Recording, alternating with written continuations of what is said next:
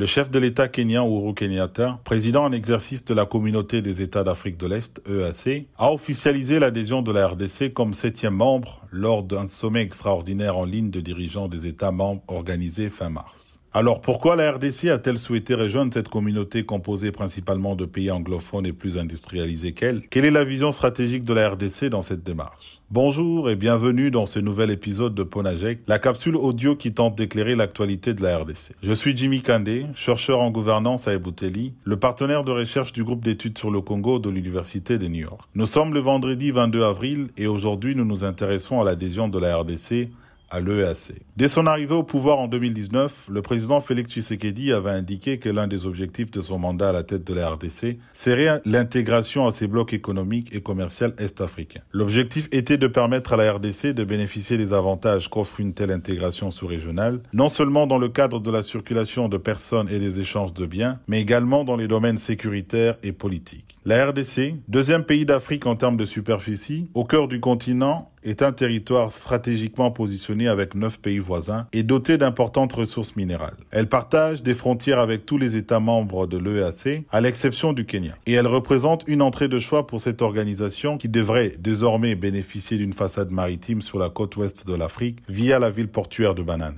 La RDC est déjà membre de trois organisations commerciales régionales, la COMESA, la SADEC, la CPGL, pourquoi a-t-elle choisi d'adhérer à une autre organisation? Premièrement, du point de vue économique et commercial, les provinces de l'Est de la RDC sont plus souvent tournées vers le pays de l'Afrique de l'Est que sur le reste du pays. La plupart de biens de première nécessité sont donc importés du Rwanda, de l'Ouganda, de la Tanzanie et du Kenya. Il est dès lors important de faciliter ces échanges par la libre circulation de biens et services qu'apporte cette adhésion. Deuxièmement, l'enjeu sécuritaire dans l'Est du Congo a certainement guidé le président Tshisekedi à solliciter cette adhésion, cette partie de la RDC est en proie de violences depuis plus de trois décennies sans qu'une solution viable n'ait été trouvée. Le gouvernement congolais veut alors jouer le pari des affaires, attirer plus d'investisseurs de pays de l'Afrique de l'Est en RDC, en espérant que leurs États s'investissent également à promouvoir la paix et la sécurité dans cette partie de la RDC. L'accord signé cette semaine avec le pays de l'EAC pourrait être un pas dans cette direction. Il a été décidé qu'une force régionale de lutte contre les forces négatives va être mise en place et sera immédiatement opérationnelle sous la direction de la RDC. Par contre, il n'est pas clair sur la différence entre les nouvelles opérations annoncées et celles déjà en cours avec l'armée ougandaise en Ituri et au Nord Kivu, avec l'armée kenyane au sein de la MONUSCO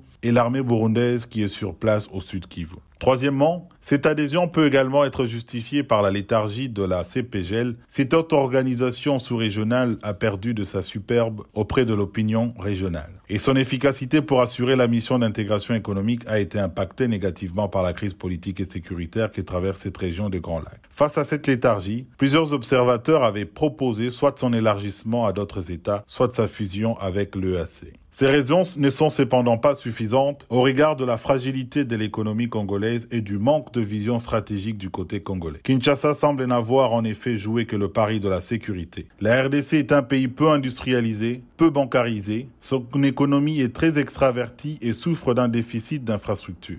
Sans production interne, répondant aux besoins commerciaux en termes d'exportation, le pays, à travers cette adhésion, s'offre comme un marché où les autres États ayant de surplus de production importants viendront écouler leurs produits. Et cela risque d'être au grand désavantage du fisc congolais, car la libre circulation de biens et services appelle à une réduction des frais, taxes et impôts douaniers, pourtant une source importante de ressources financières du pays.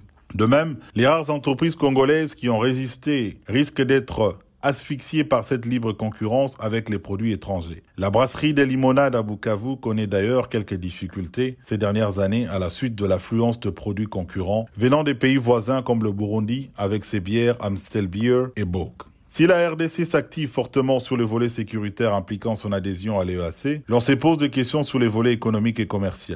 Nous ne notons aucune préparation de la part des autorités congolaises, aucune étude pour évaluer l'impact de la suppression ou la réduction des tarifs douaniers dans les postes frontaliers en ce qui concerne la mobilisation de recettes, aucune anticipation sur la mise en place d'un fonds censé soutenir les entrepreneurs locaux pour les aider à faire face à la future concurrence. Dans la perspective de l'adhésion de la RDC à l'EAC, Le Kenya, par exemple, a organisé une mission commerciale afin d'étudier les opportunités pour les investisseurs kenyans. L'Ouganda, quant à elle, a lancé la construction de 223 km de routes en RDC pour faciliter les échanges. La RDC devra vite réfléchir sur le moyen à mettre en place pour profiter économiquement et commercialement de cette adhésion. En attendant, pour recevoir Ponajek, chaque vendredi sur votre téléphone, rejoignez notre fil WhatsApp en envoyant GEC, G-E-C, ou Bouteli au plus 243 894 110 542. À bientôt.